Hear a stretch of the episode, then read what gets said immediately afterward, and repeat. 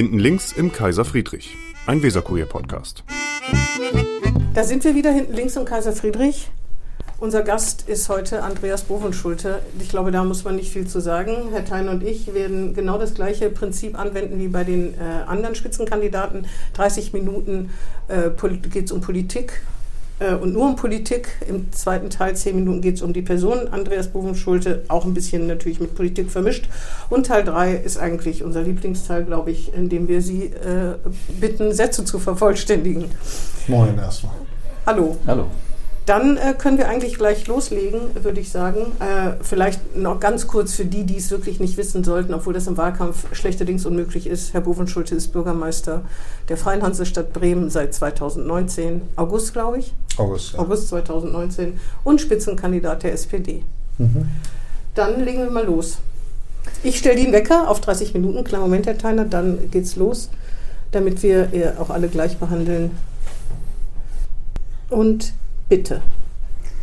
Ja, Herr Bovenschulte, das Rennen scheint ein bisschen enger zu werden, als man zu Anfang des Jahres noch annehmen durfte. Die CDU sitzt Ihnen laut letzten Umfragen ziemlich dicht im Nacken, also Ihnen der SPD. Ähm, zugleich muss man konstatieren, es gibt keinen Rückenwind aus dem Bund aktuell.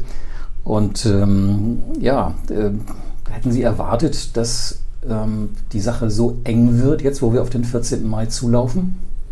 Also was ich erwartet habe, ist, dass ein Wahlkampf ein Wahlkampf ist und dass niemand eine Wahl gewinnt, äh, der sich einfach zurücklehnt und glaubt, dass die Dinge äh, von alleine laufen. Also insofern, jetzt haben wir ähm, eine Auseinandersetzung, ein Duell, wer wird Bürgermeister in Bremen. Und das ist ja für einen Wahlkampf auch gar nicht so schlecht. Äh, nee, aber das kann, Menschen, Sie, das kann Sie ja nicht, nicht beruhigen oder das kann Sie auch nicht kalt lassen, dass die ähm, dass die Zahlen ähm, ja sozusagen in, ein, in, die falsche Richtung laufen für Sie. Nicht? Die letzte Umfrage, die wir gemacht hatten im vergangenen Jahr, sah die SPD noch deutlich vor der CDU. Jetzt ist da kaum noch ein Unterschied zu sehen, marginal, ein Prozent. Ich habe ja jetzt lieber solche Umfragen, die deutlich machen, es ist eine Entscheidung. Die Menschen müssen eine Wahl treffen, als dann hinterher ähm, sage ich mal, Umfragen, bei denen man sich in Sicherheit wiegt und am tatsächlichen Wahltag merkt man, es ist keiner mehr zur Wahl gegangen, weil alle dachten, die Wahl wäre gelaufen. Also insofern ist es jetzt deutlich, äh, die Menschen haben äh, eine Wahl, haben sie sowieso. Oh, jetzt kommt erstmal der Kaffee.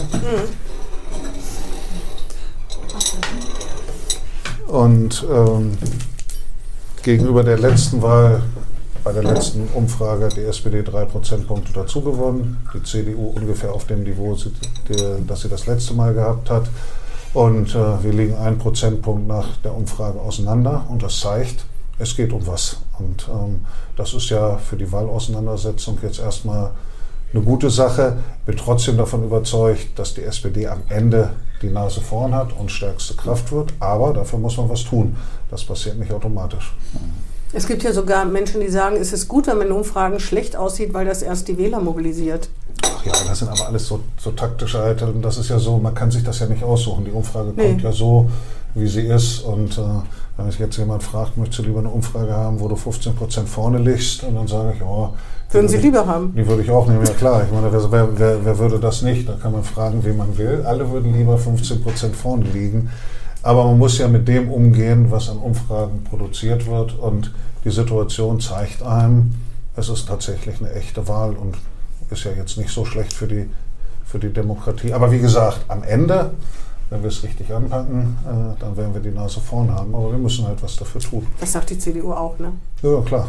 Aber mal gesetzt den ich Fall. Würde mich jetzt äh, überraschen, wenn die das nicht sagen würden. Gesetzt den Fall, Herr Bovenschulte, die Umfrageergebnisse sollten am Ende auch ungefähr das Ergebnis abbilden, was am 14. Mai herauskommt. Dann wäre das mit 28 Prozent das zweitschlechteste Ergebnis, das die SPD nach dem Krieg eingefahren hätte. Äh, und das, das, wäre besser als beim letzten Mal dran. Und das, ja, ja, ein bisschen, ja, ein bisschen besser, aber es wäre immer noch sozusagen unter 30 Prozent für, äh, für SPD-Verhältnisse in Bremen wäre das ausgesprochen mager.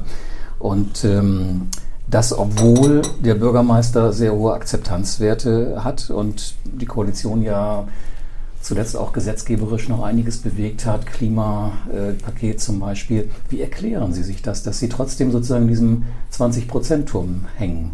Aber das weiß man ja noch nicht. Man muss es ja jetzt erst Laut abwarten, Umfrage. wie die. Ja klar, aber von was jetzt- anderem können wir ja nicht jetzt- ausgehen Das ist jetzt bei der Umfrage und man muss gucken, wie am Ende das Ergebnis ist. Wir wollen natürlich noch ein paar Prozentpunkte mehr, als es jetzt der Fall ist. Und ähm, da kämpfen wir darum. Geht den anderen Parteien ganz genauso. Aber wir kämpfen darum, weil wir glauben, dass wir die richtige Politik machen. Ähm, ich glaube im Moment oder ähm, auch zum Zeitpunkt der Umfrage, da war ähm, die Bürgerschaftswahl noch eine eher entfernt liegende Möglichkeit für viele Menschen. Da war auch das Klima noch sehr stark durch die allgemeine politische Haltung geprägt, auch durch die bundespolitische. Und die schlägt natürlich dann durch und äh, die führt auch dazu, dass, sage ich mal, sich bestimmte landespolitische Besonderheiten noch nicht so, noch nicht so abbilden und niederschlagen, wie das ist, wenn man dichter an die Wahl rankommt. Kann aber auch Negatives sein. Ne? Innenstadt, Karstadt macht wahrscheinlich, wie man so hört, dicht. Das heißt, äh, das Dann Negative man- hat dann wahrscheinlich auch noch nicht so viel Ausschlag. Es könnte sogar noch schlimmer kommen. Oh. Könnte ich jetzt sagen, wir haben das höchste Wirtschaftswachstum im letzten Jahr gehabt von allen Bundesländern und das zweithöchste im vorletzten Jahr. Das weiß doch kein Die Bremer. Wirtschaft, äh, das weiß kein Bremer. Na ja gut, ähm, wenn drüber, weiß aber, dass wenn, Karstadt wenn, wenn, zumacht. wenn drüber berichtet wird, wissen das die Bremerinnen und Bremer. Und ähm, äh, dass es auch die höchste, historisch höchste Zahl an Beschäftigten ist, die wir in Bremen haben und Land, die je gemessen wurde, ist Wenn ja auch wir eine beide in die Stadt gehen, Herr. Bovenschulte, und fragen die Menschen, was ist in Bremen los? Meinen Sie nicht, dass die eher sagen würden, wir machen uns Sorgen, die Innenstadt, und jetzt soll Karstadt auch noch dicht machen und kommen nicht mit die sich- höchsten Beschäftigten und Wirtschaftswachstum? das ist schon so. Wenn, wenn die Menschen keinen Job hätten, das würde sie schon sehr, sehr betreffen. Und da, das ist schon wichtig, dass es jetzt die Arbeitslosigkeit nicht gestiegen ist und dass die Menschen ihren Lebensunterhalt verdienen können. Das finde ich ein ganz zentrales Thema. Und dazu gehört natürlich eine starke Wirtschaft und dazu gehört auch eine, die entsprechende Arbeitsplätze schafft. Und dass wir in den letzten 25 Jahren 60.000 zusätzliche Jobs in Bremen geschaffen haben, das merken die Leute schon. Weil die Arbeitslosigkeit von 17 Prozent auf 10, was immer noch zu hoch ist, aber ja doch deutlich zurückgegangen Aber die ist. Frage hat ja, hat ja ihre Berechtigung. Also die Dinge, die Sie äh, erreicht haben äh, oder die Sie für sich in Anspruch nehmen, die sind vielleicht zu abstrakt, um von den Menschen sozusagen in ihrer unmittelbaren äh, Lebensrealität wahrgenommen zu werden. Nicht? Also wenn Sie sagen, 5,1 Prozent Wirtschaftswachstum in Bremen, super Sache, äh, bester Wert aller Bundesländer, dann denken die Leute, ja, okay, mag sein, aber ähm, was, die, was die Leute unmittelbar sozusagen an, an Alltagssorgen haben, ist was anderes. Nicht? Also wenn ich für mein Kind keinen Kindergartenplatz habe oder für meinen, für meinen Enkel, ähm, wenn äh, ich sehe, dass in der Innenstadt, ähm, ich sag mal, in 1A-Lagen Ramschläden einziehen und so. All diese Dinge, die ich sozusagen in, in, in unmittelbarem Erleben Ja, aber- äh, aber mitbekomme, das- dann, dann ist das was anderes als diese, Das als diese abstrakten Erleben, ob Dinge. man zweieinhalbtausend Arbeitsplätze bei Airbus sichert, wo die Kolleginnen und Kollegen Sorge gehabt haben und dann die Vereinbarung kommt, dass die gesichert sind und das interessiert die Menschen da schon. Und die Situation bei Mercedes, dass man das klärt mit Gewerbepark Hansa-Linie, mit den Erweiterungsmöglichkeiten, sodass das Werk auch eine Zukunft hat, das interessiert die Menschen schon.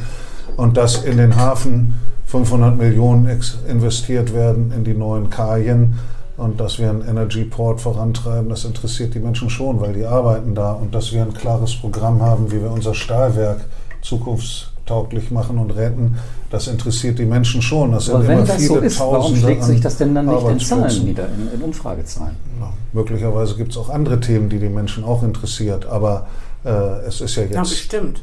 Genau, und, und äh, ich wollte ja nur dem Eindruck entgegenwirken, dass die Frage, ob man Arbeit hat oder nicht und ob man davon leben kann oder nicht, dass das die Menschen nicht interessiert. Ich glaube, das interessiert sie sehr. Und wie die wirtschaftliche Entwicklung ist, das wissen die Menschen auch. Wenn die schlecht wäre, dann würde man zeitverzögert eine massive Auswirkung auch auf das eigene Leben haben. Insofern ist es eine, dass wir in den drei Jahren der Krise Bremen wirtschaftlich überdurchschnittlich durch die drei Jahre gebracht haben, mit einem Arbeitsplatzzuwachs, dass wir die Menschen im Vergleich der Bundesländer äh, mit am besten gegen Corona geschützt haben, das kann man ja auch mal erwähnen, das ist etwas, was, glaube ich, auch viele Menschen wissen und was sie schätzen, dass das so passiert ist. Daneben gibt es natürlich auch noch viele andere Fragen. Aber dann würde ich die Linken wählen. Die Wirtschaftssenatorin ist eben eine Linke und die Gesundheitssenatorin ist eine Linke. Ist ja Wieso sollte das auf Sie einzahlen Senat, oder auf die SPD? Senat ist immer ein Team. Der Bürgermeister ist der Chef des Senats und alles, was schlecht läuft, wird ihm zugerechnet und alles, was Aber gut Sie läuft, sind, Sie sind ja einer untergleichen. Ne? Sie sind ja kein Chef im Sinne von Aha. der Chef, der irgendwie Entscheidungen. Das interessiert leider. Das interessiert, die, die Wähler nicht. Die denken, sie wären der Chef. Ja, gut, meinetwegen. Interessiert die Öffentlichkeit nicht, weil wir werden auch immer. Sie haben keine Richtlinienkompetenz, wie es halt offiziell Wir werden auch alle negativen Sachen zugerechnet, weil im, im Ergebnis ist es natürlich so, die allermeisten Sachen gehen jetzt so durch den Senat, werden als meine, Senat ja. kollektiv beschlossen. Das war bei Corona so, das ist bei allen unseren Na, Die Verkehrspolitik zum Beispiel wird bestimmt Frau Schäfer angelastet. Also die Verkehrspolitik wird... Das wird äh, Ihnen, glaube ich, nicht zugeschrieben. Wird, wird äh, sehr stark mit der Verkehrssenatorin ja, genau. identifiziert. Aber glauben Sie mir, es ist so, wenn, weil ich habe viele Bürgerinnen und Bürgerversammlungen gemacht, da, wird, da unterscheiden die Menschen nicht, wer da im Senat fachlich für zuständig ist. Es sind ja nicht meine Sorgen. Ich denke ja nur, wenn ich die SPD wäre, dann würde ich denken, zahlt das denn auf mich ein oder zahlt nur das, zahlt nicht das negative Stärken auf mich ein? Wenn Sie sich so sicher glaube, sind, dass die Menschen das zahlt, wissen, zahlt, zu schätzen ja. wissen, dann ist das ja gut für Sie. Also zahlt auf die SPD ein, wenn, dass wir das Land gut durch die Corona-Pandemie gebracht haben, weil das ja auch eine gemeinsame Anstrengung des Senats war. Es zahlt auf die SPD ein, auch auf andere, aber auch auf die SPD, dass wir das Land gut wirtschaftlich durch die Corona-Pandemie gebracht haben. Übrigens, was in erster Linie, wenn man auch jetzt ehrlich sein muss, natürlich unseren guten Unternehmen und unseren fleißigen und kompetenten Arbeitnehmerinnen und Arbeitnehmern zuzuschreiben ist, weil zu glauben, dass das Land in der Lage ist, sozusagen nach Belieben und politischen Entscheidungen die Wirtschaftskonjunktur zu beeinflussen, wäre ja wäre aber ja. Dann nehmen Sie sich ja selbst ja das Wahlargument aber, weg, aber wenn Sie nein, sagen, dass. Wir haben, wir haben gute Rahmenbedingungen dafür geliefert, aber ja. wir sind natürlich jetzt nicht. Ich meine, wer glaubt denn schon, dass wir die Weltkonjunktur und die Deutschlandkonjunktur von Bremen aus beeinflussen? Aber wir haben gute Rahmenbedingungen geliefert dafür, dass sich die Wirtschaft in Bremen überdurchschnittlich entwickelt hat. Aber wir sind natürlich nicht die, die das Wirtschaftsleben im Kern beeinflussen. Das ist äh, in einem marktwirtschaftlichen System äh, ist das nicht äh, der Staat und schon gar nicht die Landesregierung. Aber wir haben die Rahmenbedingungen dafür geschaffen, auch durch eine unaufgeregte Corona-Politik und durch eine unaufgeregte Unternehmensförder- und Rettungspolitik während Corona und während der Energiekrise. Und damit haben wir die Grundlage dafür gelegt, dass wir wirtschaftlich erfolgreich waren. So, und jetzt gibt es natürlich andere Themen, da äh, spielen auch eine Rolle.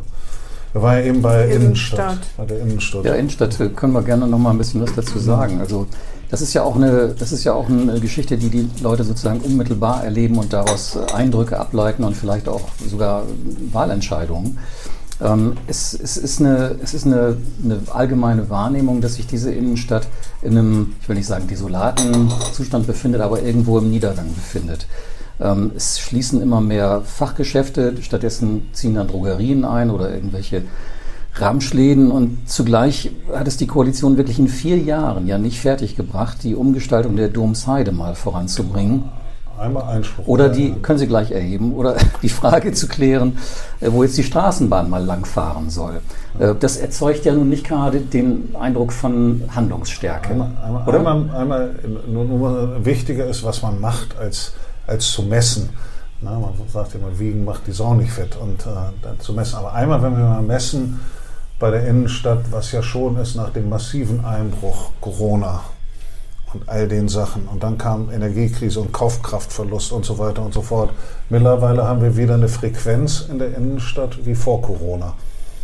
Und äh, das sind jetzt auch die aktuellsten Zahlen im April. Das ist, also das ist nicht wunderbar, das kann man sich besser vorstellen, aber es ist die Frequenz auf dem Niveau, was wir vor Corona hatten. Jetzt kann man natürlich sagen, da habe ich aber erwartet, dass nach dem Corona-Einbruch und der Energiekrise die Innenstadt einen grandiosen Aufschwung nimmt.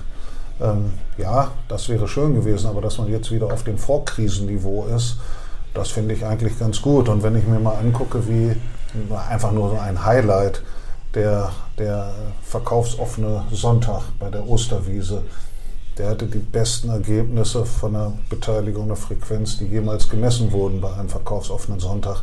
Er spricht, immer, aber es kommt ja darauf an, seit wann gemessen wird und es kommt darauf an, ah, wie die Frequenz war. Seit, Waren Sie schon mal Samstag in Hannover in der Innenstadt? Seit, wurde seit 2018 äh, ja, gemessen. Ja, naja gut, aber es war seit 2018 den besten verkaufsoffenen Sonntag. Ja, das spricht jetzt jedenfalls. No, das sind jetzt erstmal fünf Jahre und das, das spricht jetzt erstmal dafür, dass es jetzt die These was es für ein Niedergang ist. Ähm, man kann jetzt auch die Touristenzahlen nehmen, die haben sich genauso gut erholt. Also ich sage ja nicht, dass alles, dass alles gut ist. Ich, ich weiß nicht, ob das bloß, Folgen hat. Ich, ich teile bloß die Niedergangsthese nicht. Ja, aber Und, waren Sie mal in Samstags in Hannover in der Innenstadt? Jetzt schon länger nicht mehr. Auf, ich glaube, das kann man nicht vergleichen, ne?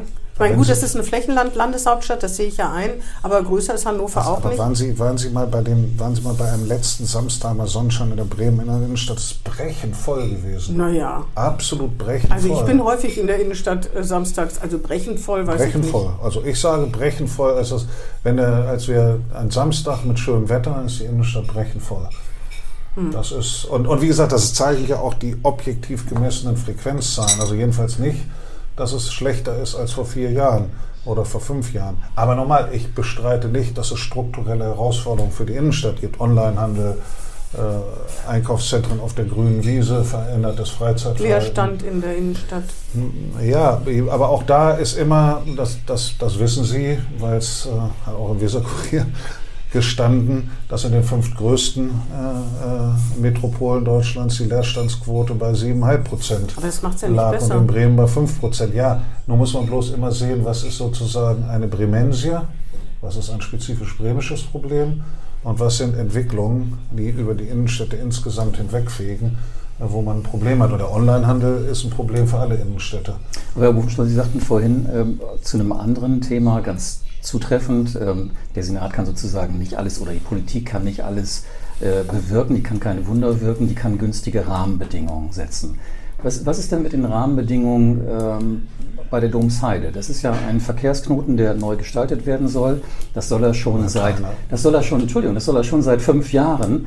Und äh, die, die Frage soll auch geklärt werden, wo nun eigentlich die Straßenbahn mal langfahren soll.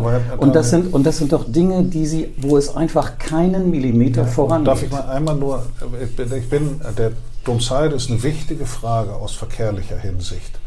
Aber wer glaubt, dass die Attraktivität der Innenstadt davon abhängt, wo die Gleise in der Domseide langlaufen, der, weiß ich nicht, äh, der, der täuscht sich. Nochmal, eine wichtige verkehrliche Frage, hat aber mit der Attraktivität der Innenstadt Nein, nichts zu tun. aber zu den Rahmenbedingungen. Fährt, ja, aber fährt ja keiner nach Bremen, weil er sagt, jetzt haben wir, die haben aber jetzt eine tolle Entscheidung bei der Domseide zur Verlegung der Haltestelle getroffen. Deswegen besucht ja keiner die Innenstadt. Das ist eine verkehrliche Frage, hat nichts mit der Attraktivierung der Innenstadt zu tun. Und der Verlegung der Straßenbahn die Sache ist doch einfach. Kein Mensch weiß bisher, weil es erst jetzt erhoben wird, wie teuer die Verlegung ist.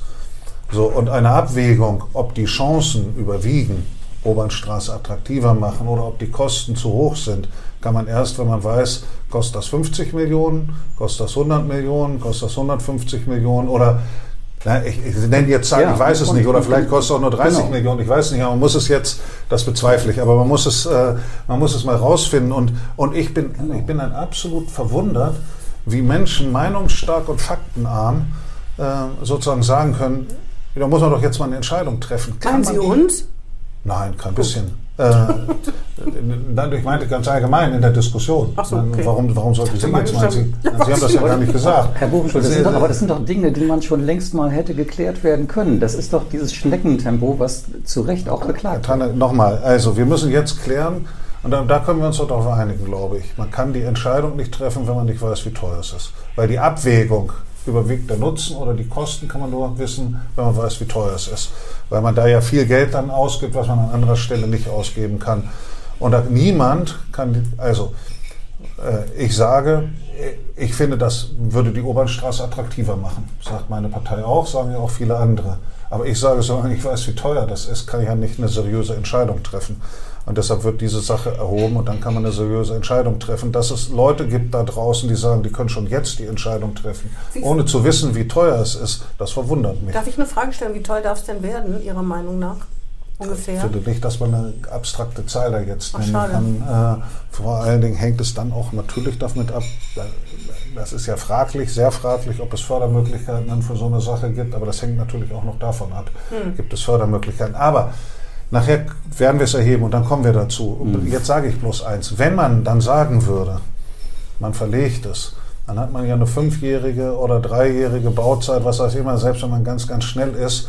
Und dann soll man ja nicht glauben, dass in dieser Übergangszeit und in dieser Bauzeit man die, die Innenstadt dadurch attraktiviert hat, sondern das ist natürlich nochmal eine totale Herausforderung für die Innenstadt. Muss man übrigens bei der Abwägung auch, äh, auch berücksichtigen, wie lange dauert das und was macht man eigentlich in, den, in der Zwischenzeit, wenn die sich ausdehnt, welche Auswirkungen hat das dann auf die Geschäfte, muss man alles abwägen. Aber eins ist doch klar, jetzt die Entscheidung zu treffen, würde die Innenstadt für die nächsten drei bis fünf Jahre ohnehin nicht attraktiver machen, weil dann wäre das Ding im Bau und würde eher Probleme beim Bau hervorrufen. Und man muss mal einmal mal nüchtern sagen, so ist es. Oder da hilft es nicht, sondern muss trotzdem die Entscheidung getroffen werden. Aber jeder, der sagt, mit dieser Entscheidung wird die Innenstadt saniert, der hat die praktischen Probleme unterschätzt.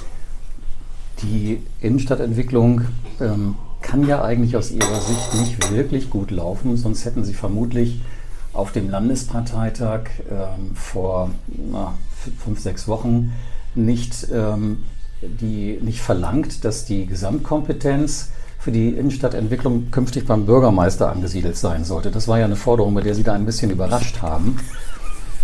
Ähm, wenn Sie wenn Sie, wenn Sie jetzt sagen, ähm, diese, diese Gesamtkompetenz, die brauche ich, dann müssen Sie ja den Eindruck haben, dass vielleicht jetzt da zu viele Köche den Brei verderben oder dass jedenfalls die Strukturen nicht so sind, wie sie sein sollten. Also ich sage mal, was wir auf der Habenseite haben. Also wir haben auf der Habenseite eine Entwicklung des Balgequartiers. Ganz gut, das macht der Jakobs äh, ziemlich gut, haben wir einen Rahmenvertrag gemacht. Wir haben auf der Habenseite den beschlossenen Umzug, Teilumzug der Uni äh, an den Domshof ins äh, ehemalige Landesbankgebäude. Ähm, das ist übrigens von der, von der Zeitschiene her zwischen Beschluss und Umsetzung äh, relativ kurz. Ähm, Anfang 2025 ist also nicht so eine lange Perspektive. Wir haben den Beschluss Stadtmusikanten und Literaturhaus. Wir haben Umgestaltung Domshof, wo wir jetzt im Mai die Ergebnisse des städtebaulichen Wettbewerbs kriegen. Wir haben die Grundsatzentscheidung, ein Welterbezentrum einzurichten. Wir haben das lebendige Haus, was jetzt ein bisschen mehr äh, zum Fliegen gekommen ist, äh, als man das am Anfang gedacht hat oder zwischenzeitlich. Und wir haben zumindest Handlungsfähigkeit am Parkhaus Mitte. Wir haben auch ein paar Sachen auf der Sollseite. Womöglich ein leer stehendes Karstadtgebäude. Riesiges. genau, wir sind auf der Sollseite die ungeklärte Situation bei Karstadt, wo ich äh, nach wie vor hoffe, Thema. dass es eine Perspektive gibt. Ich bin da nicht bereit, sozusagen diese Hoffnung aufzugeben, äh, solange da keine endgültige Was, Entscheidung was kann da Politik eigentlich ist. machen? Außer ge irgendwie Geld geben? Also Wofür? Politik äh, ist natürlich in so einer Situation, also das machen wir. Politik kann natürlich das Zeichen geben, wir entwickeln die Innenstadt weiter und sel selber bereit, Geld in die Hand zu nehmen. Also ein Beschluss über den Teilumzug der Uni direkt daneben. Und Stadtmusikern und Literaturhaus ist ja ein Commitment, dass die öffentliche Hand sich engagiert und damit auch ein Zeichen äh, für private Investoren. Wenn man das nicht machen würde, wenn man das zum Beispiel verschoben hätte, wie die, Das verstehe wie ich. die, wie die Opposition das gesagt hat. Ne, Aber Uni interessiert das Herrn Benko, ist ja die Frage, ne? Wahrscheinlich ja, eher und, nicht. Und, und natürlich ist das so, das muss man ehrlicherweise sagen, in der Karstadt-Frage, das ist in allererster Linie eine Sache der Verhandlung zwischen Privaten. Hm.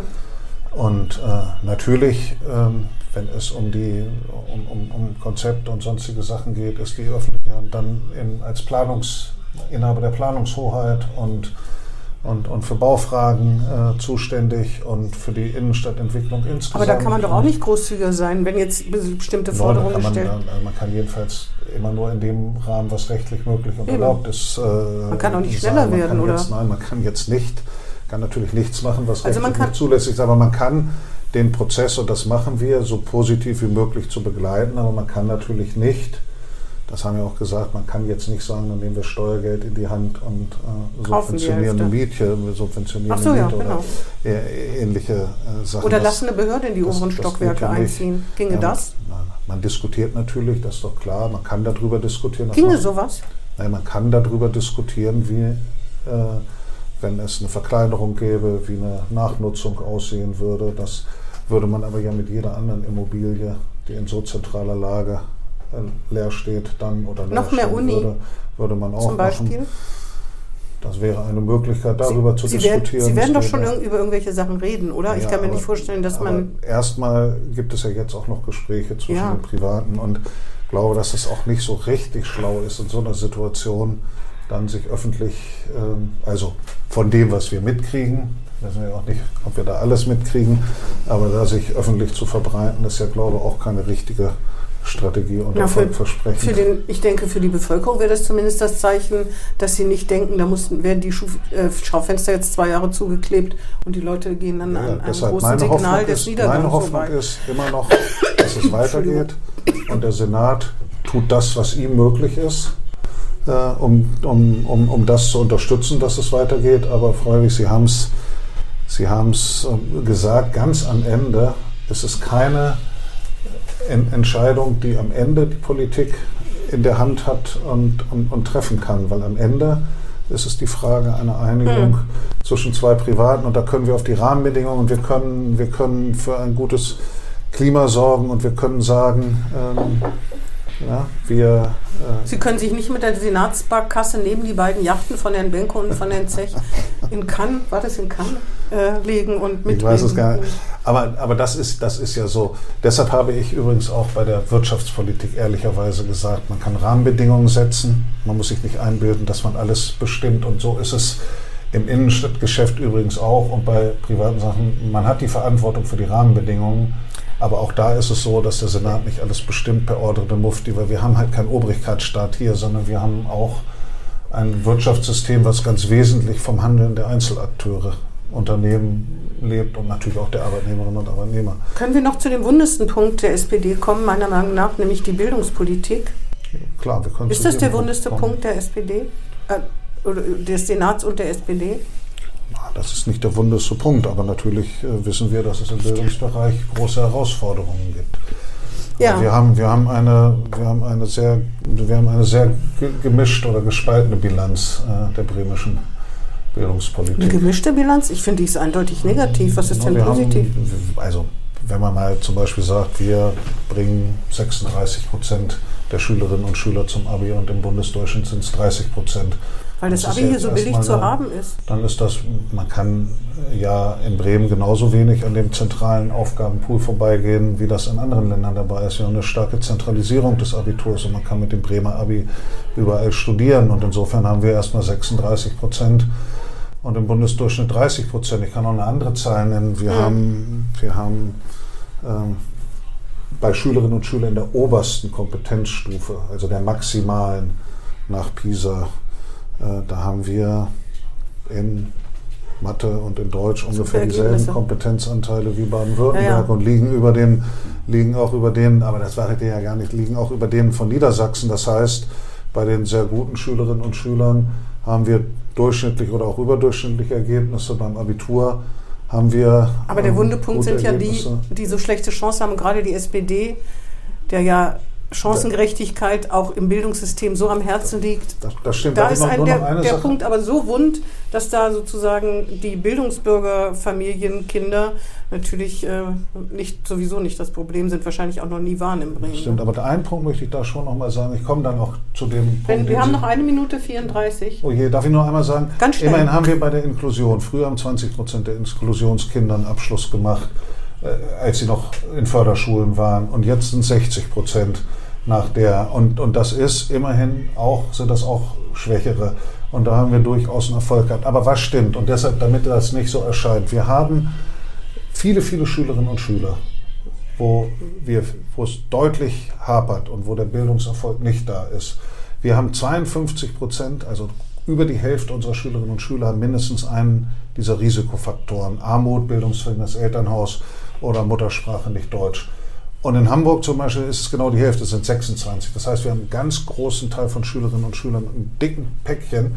Und da müssen wir natürlich ran. Und wenn man ganz ehrlich ist, da hilft nur eins. Da hilft deutlich mehr Lehrpersonal in die Klassen, auch äh, doppelte Besetzung. Und das ist natürlich in Zeiten des Lehrerinnen und Lehrermangels eine Aber das sagt die. SPD seit 20 Jahren, wenn nicht seit 30 Jahren. Aber- Dass man genau für diese, für diese Kinder mehr tun muss. Ja, Und Ja, aber, aber die, wenn, wenn Sie mal die Realität sehen, wir haben im letzten Jahr 2200 Kinder zusätzlich gekriegt, die, glaube ich, kein einziges Wort, dazugekommen sind, die kein Wort Deutsch Aber das hilft ja haben. den Kindern nicht. Nein, aber das, sind, das zeigt doch die Herausforderung, Ja. die, die aber ja, wenn, das, wenn, wenn wir sehr, sehr viele Kinder haben in einer sehr, sehr schwierigen Situation, dann muss man natürlich enorm Ressourcen reinstecken. Das Ja. wollen wir ja auch und deshalb haben wir ja auch die Bildungsausgaben dramatisch hochgefahren. Ja, aber ich wollte gerade sagen, man sieht noch keinen Erfolg, aber das schenke ich mir. Gut. Das Thema, äh, den Teil haben wir durch. Dann kommen wir zum persönlichen Teil. Ich stelle mal den, den Wecker auf 10 Minuten. Ich wusste gar nicht, dass das so hart gehandhabt wird. Ich Knall- konnte das. Thema gar nicht weiter Nee, diskutieren. das ist. Das machen wir nach der Wahl dann. ja, Ob Sie Bürgermeister sind oder nicht, dann haben wir Sie wieder ja, ein. das finde ich okay? ganz gut. Das ist, äh, Okay, Herr Theiner. Herr Bovenschulte, Sie haben ähm, den, den größeren Teil Ihrer Amtszeit sozusagen im Krisenmodus fahren müssen. Mhm. Corona äh, 2020 setzte das ein, da waren Sie noch gar nicht so lange Bürgermeister. Ähm, und äh, dann hat sich im Grunde nahtlos die äh, Ukraine- und Energiekrise angeschlossen. Da hat man wahrscheinlich 70-Stunden-Wochen äh, oder mehr. Äh, was macht das eigentlich mit dem, mit dem Menschen, Andreas Bovenschulte? Also welchen, welchen Preis zahlt man dann auch, wenn man permanent unter so einer Maximalbelastung arbeiten muss? Also man zahlt einen Preis dafür, das ist ganz klar. Man, man hat einfach absolut deutlich weniger Freizeit. Das Leben ist ganz stark davon bestimmt, Sie haben recht. Ähm, Ich, ich habe gedacht, bin ich ganz ehrlich, in Normalzeiten, man kann so einen Job mit, keine Ahnung, 50 oder 55 Stunden in der Woche äh, machen. Und es sind jetzt auch nicht jede Woche 70 Stunden, aber es war in den Krisenzeiten häufig genug so. Und da habe ich gemerkt, das ist schon, das ist eine massive Belastung, wenn es so viele Stunden über einen längeren Zeitraum sind und man zahlt einen Preis dafür, man hat einfach deutlich weniger Zeit zu entspannen, man hat weniger Zeit ähm, für soziale Kontakte, man hat übrigens auch weniger Zeit, mal nochmal wieder ein dickeres Buch oder ein dickeres Fachbuch zu lesen und sag ich mal, sich auch inhaltlich wieder auf den Stand äh, zu bringen und neue Ideen zu entwickeln. Also insofern, es macht was mit einem und äh, ja, insbesondere in Zeiten der Corona-Pandemie, als es um schwierige Weichenstellungen und Entscheidungen gab, die ja das Leben der Menschen unmittelbar betroffen haben, da ist es auch äh, tatsächlich eine Belastung, äh, die man dann natürlich den ganzen Tag mit sich rumträgt. Merkt man das, indem man, weil man, äh, man ist dann, ist man dann gereizter gegenüber in manchen Situationen, dass man sozusagen schneller, weiß ich nicht, genervt ist oder mehr Ungeduld entwickelt, weil man halt unter so einem Dauerdruck steht? Jeder Mensch hat ja seine eigene Art und Weise, mit Druck und Stress umzugehen. Also manche werden gereizter und werden nach außen aggressiver und manche essen wenig und nehmen ab und andere ziehen sich eher sogar ein bisschen mehr zurück und, und, und werden ruhiger. Bei mir ist es ja so, dass ich mich dann eher ein bisschen zurückziehe und ruhiger werde. Ähm, Während der Corona-Pandemie bei den zahlreichen Pressekonferenzen haben auch Leute gesagt, aber ja nun mal, du redest jetzt, das ist ja auch gut und beruhigend, aber jetzt könntest du auch mal ein bisschen schneller reden, weil äh, Aufgeregter sozusagen. sozusagen ein bisschen aufgeregter, so, weil hm. so dann umgekehrt war da natürlich auch die wichtige Ausstrahlung, dass man äh, die Dinge im Griff hat und nicht aufgeregt ist. Also bei mir ist es eher so, ich werde nicht gereizter und esse weniger, sondern ich werde eher ruhiger äh, und esse mehr. Ähm, was soll von Ihnen bleiben, wenn Sie, äh, nach, wenn Sie mal angenommen, Sie würden äh, nach den vier Jahren aufhören müssen? Was soll von Ihnen bleiben aus diesen vier Jahren äh, Amtszeit? Also ich hätte eigentlich gerne drei Sachen, die bleiben würden. Die eine Sache ist, das ist ein Bürgermeister, der uns gemeinsam mit dem gesamten Senat, da wollen wir immer sagen, gut oder ordentlich durch die Krisen gebracht Und hat. immer ruhig geblieben ist. und dabei ruhig geblieben ist, keine aufgeregt, unaufgeregt äh, und ordentlich durch die Krisen gebracht hat. Das wäre das Erste, äh, was bleiben sollte. Das Zweite wäre, ähm, dieser Bürgermeister war auch Kultursenator und er hat ehrlich gesagt ziemlich viel Geld für die Kultur rausgeholt und eine ganze Menge von Sachen im Kulturbereich gemacht und angeschoben. Zentrum für Kunst und ähnliche Dinge, weil ich glaube, dass das tatsächlich so ist. Das war ein bisschen auch das Glück bei den Haushaltsverhandlungen für den Kulturbereich, da einiges erreicht zu haben. Das war das Zweite und das Dritte?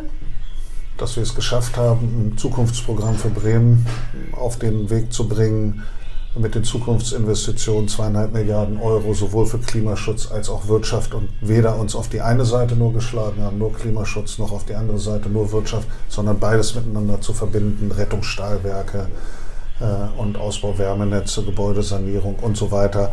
Das finde ich sollte auch bleiben. Und wenn die drei Sachen bleiben würden, dann würde ich sagen, ist okay.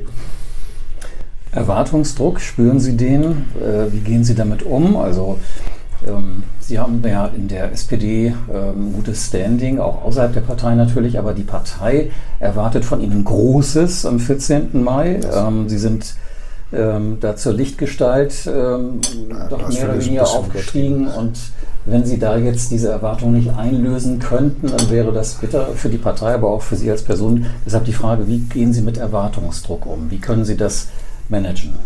Also natürlich gibt es Erwartungsdruck, aber ich finde jetzt Lichtgestellt, das ist äh, einigermaßen übertrieben. Jede Spitzenkandidatin, jeder Spitzenkandidat hat den Druck, äh, weil man einfach auch im Licht der Öffentlichkeit steht. Aber, diese, geht, aber die Wahlkampagne ist ganz auf Sie zugeschnitten. Ja, aber auch wenn das anders wäre, den Druck wird man als Spitzenkandidat nicht. Äh, Nein, das ist wie bei Henning Scherf. Henning Scherf, das haben wirklich alle Experten gesagt, hat die Wahl, hat die Wahl gewonnen, hieß es jedenfalls oft. Weil er eben als, weil er so beliebt war bei den Bürgern, da ging es vielleicht gar nicht nur um Politik, eben auch darum. Das ist bei Ihnen aber jetzt genauso. Sie sollen die Wahl gewinnen. Nein, ich finde, Sie. wir haben ein starkes Team, das hat man gemerkt, hat man bei dem Wahlkampfauftakt gemerkt, wie die Genossinnen und Genossen bereit sind, jetzt tatsächlich in den Wahlkampf zu ziehen. Das ja, aber das ist doch den, selbstverständlich. Merken wir an den Wahlständen. Naja, das ist schon eine Frage, wie hoch die Mobilisierung ist. Das merkt man an den Wahlständen, an den Bereitschaften, äh, Haustürbesuche zu machen. Also es gibt den Erwartungsdruck, aber ich will einem Eindruck entgegenwirken, dass man irgendeinen Wahlkampf im Alleingang gewinnen kann. Das geht nur, äh, indem man da sozusagen Kandidat, äh, Programm und Partei äh, eng zusammenwirken. Politik und, braucht und, Format, heißt das auf einem Plakat. Ja, das heißt, Herr Bovenschulte ist ein Mann mit Format, das soll das heißen, würde ich mal heißt, sagen. Dass man, dass man, damit man politisch Sachen durchsetzen kann, dass man da, sage ich mal, die Fähigkeit braucht, die politischen Ziele zu definieren, durchzusetzen, dass man auch ein bisschen die Erfahrung braucht, in einer großen Verwaltung die Sachen dann auf die Straße zu bringen. Das heißt, Politik braucht Format. Man braucht das Format, um seine politischen Ziele verwirklichen zu können. Aber das ist natürlich zum einen eine Sache des Bürgermeisters und daher kommt natürlich der Erwartungsdruck. Das ist aber zum anderen eine Sache des gesamten Teams im Senat und im Wahlkampf natürlich auch der gesamten Partei. Also ich würde da keinen Gegensatz von Team und Spitzenkandidat machen, aber ganz klar, der Spitzenkandidat steht im Fokus und der Erwartungsdruck trifft voll auf den Spitzenkandidaten und dann muss man damit umgehen und darf nicht, sag ich mal, deswegen nervös werden oder äh, die Kontenance verlieren.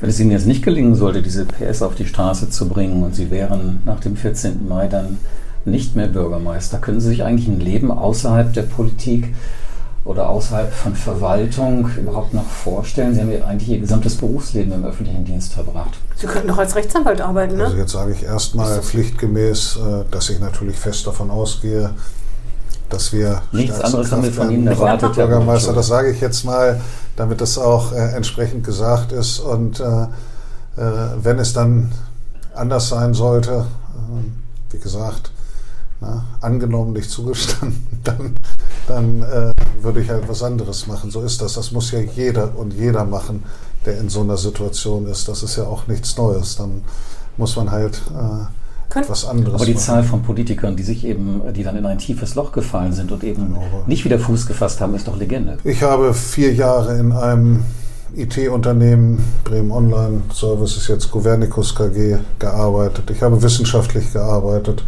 Ich habe in der Verwaltung gearbeitet, in, an unterschiedlichen Stellen. Ich habe juristisch gearbeitet. Können Sie als Rechtsanwalt arbeiten? Ich könnte als Rechtsanwalt arbeiten. Ich könnte äh, alles Mögliche machen. Ich möchte Bürgermeister werden. Ich kämpfe dafür und ich sehe auch gute Aussichten oder sehr gute Aussichten. Aber ganz ehrlich, zu, zu der Situation, wenn man in der Politik ist, äh, gehört auch sich damit auseinanderzusetzen, dass es irgendwann vorbei ist. Und irgendwann ist es ja immer vorbei.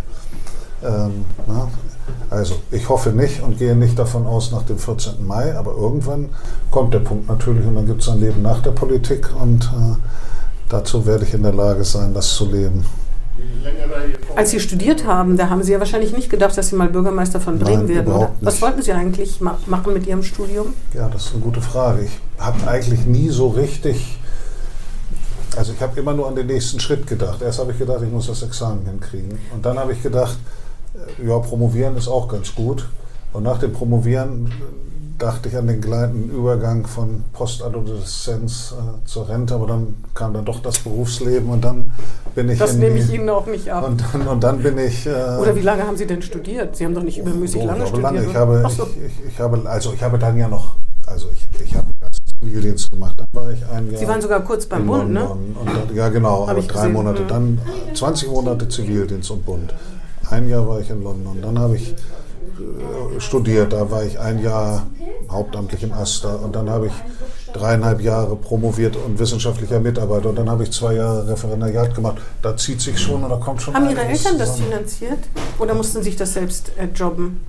Ähm, das war dann unterschiedlich. Also Ah. als, ähm, Ihr Vater hat nicht äh, irgendwann was- gesagt, Junge, jetzt ist mal gut. Doch, doch, das haben die schon gesagt. Und, äh, aber jetzt äh, beim, beim, äh, zum Schluss hin als wissenschaftlicher Mitarbeiter wurde Ja, man ja, ja bezahlt mit einer bezahlt, halben. Stelle Mhm. und im Referendariat wird man auch bezahlt. Da hätten meine Eltern gesagt, jetzt aber mal, also diese Schleife wird jetzt ein bisschen sehr, Teuer. sehr lang und sehr teuer. Das, das hätten sie nicht so gut gefunden. Aber Sie wussten nicht, was Sie damit anfangen wollten mit Ihrem Abschluss. Rechtsanwalt oder so? Nee, Richter? nee, und deshalb bin ich dann ja, ich wusste es wirklich nicht. Und dann bin ich im Nachwuchspool der Freien Hansestadt.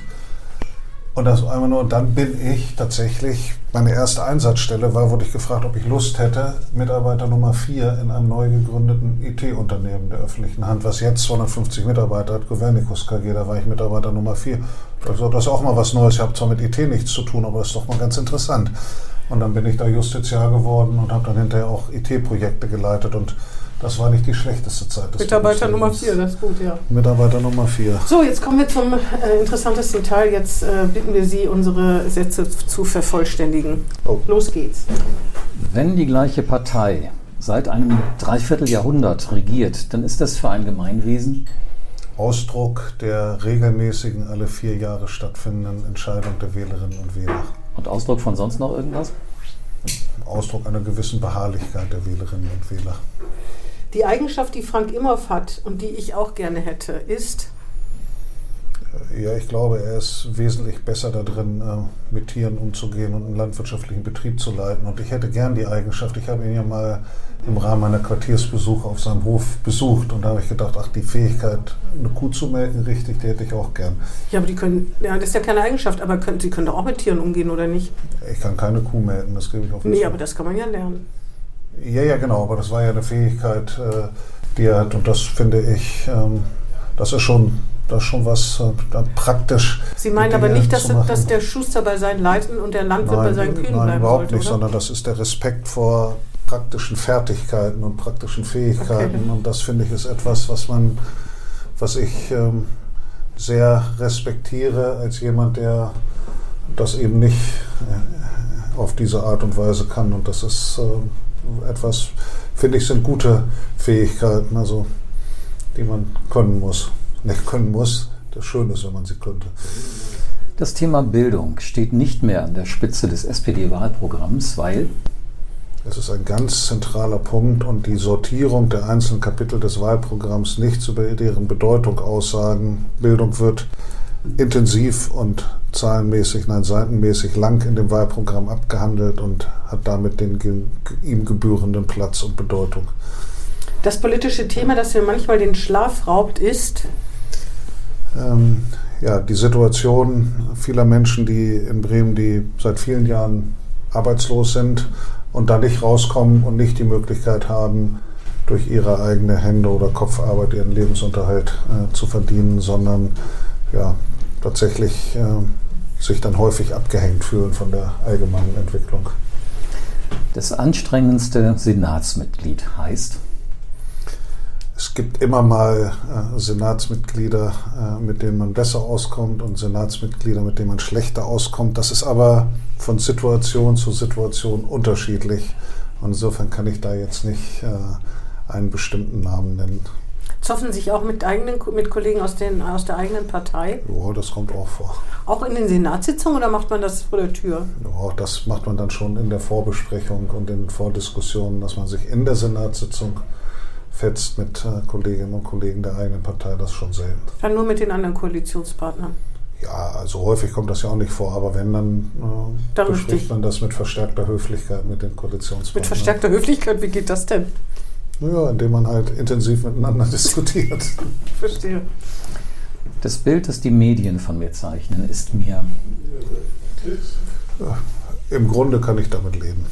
Wa- Womit, äh, Im Grunde, was gefällt Ihnen denn nicht so gut? Oh Gott, jeder Mensch wird lieber gelobt als kritisiert. Und äh, äh, wenn ich kritisiert werde, dann denke ich auch, ich wäre lieber gelobt worden. Und wenn ich gelobt werde, dann denke ich, das ist durchaus angemessen. Und, äh, und, äh, und, äh, und, und, aber wenn ich, jetzt, wenn ich jetzt ehrlich bin, kann ich ja nicht davon ausgehen, dass ich immer nur gelobt werde als Politiker. Und wenn ich dann die Dann Gesamt werden Sie ja eine Lichtgestalt, was Sie ja Genau, nicht wenn sind. ich, wenn ich aber die Gesamtheit nehme der Sachen, dann, dann kann ich jetzt nicht sagen, wow, ich schwebe über allen Wolken, aber ich sage auch nicht, ich fühle mich zutiefst ungerecht behandelt, sondern das ist was, das Bild, was gezeichnet wird, mit dem ich leben kann. Und das ist, was man einfach auch lernen muss, übrigens abzukönnen, dass man mal äh, positivere und mal negativere Sachen über sich liest. Es sind ja nicht nur Medien, ne? Sie kriegen ja auch so ziemlich Und viele so, Zuschriften, oder? wenn ich das einmal sagen darf, ist es eine Sache, die man wirklich, wirklich lernen muss, dass man sich in dem Sinne nicht zu wichtig nimmt, dass man dass es ab kann, was über einen gesagt wird. Das ist ja erstmal, wenn man am Anfang so einer Tätigkeit steht, wenn man denkt, jetzt wird über einen was geschrieben und das lesen ein paar tausend oder ein paar zehntausend Leute und die machen sich dann die Meinung, ist einem das ja, wenn es positiv ist, sehr recht und wenn es negativ ist, sehr unrecht. Aber es nützt ja nichts, man muss ja damit auslernen, sozusagen zu leben und das einfach zu, was heißt akzeptieren. Es darf einen jetzt nicht außer Ruhe Mhm. bringen, sondern man muss sagen, ja, so ist, so ist das Leben. Man finden an einen gut und andere finden einen schlecht. Wenn ich sehr viel mehr Zeit hätte, würde ich gerne.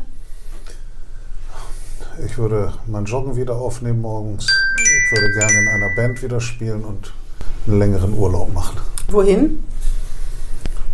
Nach Griechenland würde ich gerne mal wieder fahren, nach Kreta. Da war ich früher ein paar Mal auch an die französische Atlantikküste. Da war ich schon lange nicht mehr. Das wären. Ich fahre aber auch gerne an die Nordsee. Das waren unsere Fragen. Auf jeden Fall ein Teil. Den Rest äh, besprechen wir nach der Wahl. Okay. In der gleichen Zusammensetzung. Mhm. Vielen Dank, Herr Bovenschulte. Ja, herzlichen Dank. Danke. Und Dank auch an die Zuhörerinnen und Zuhörer.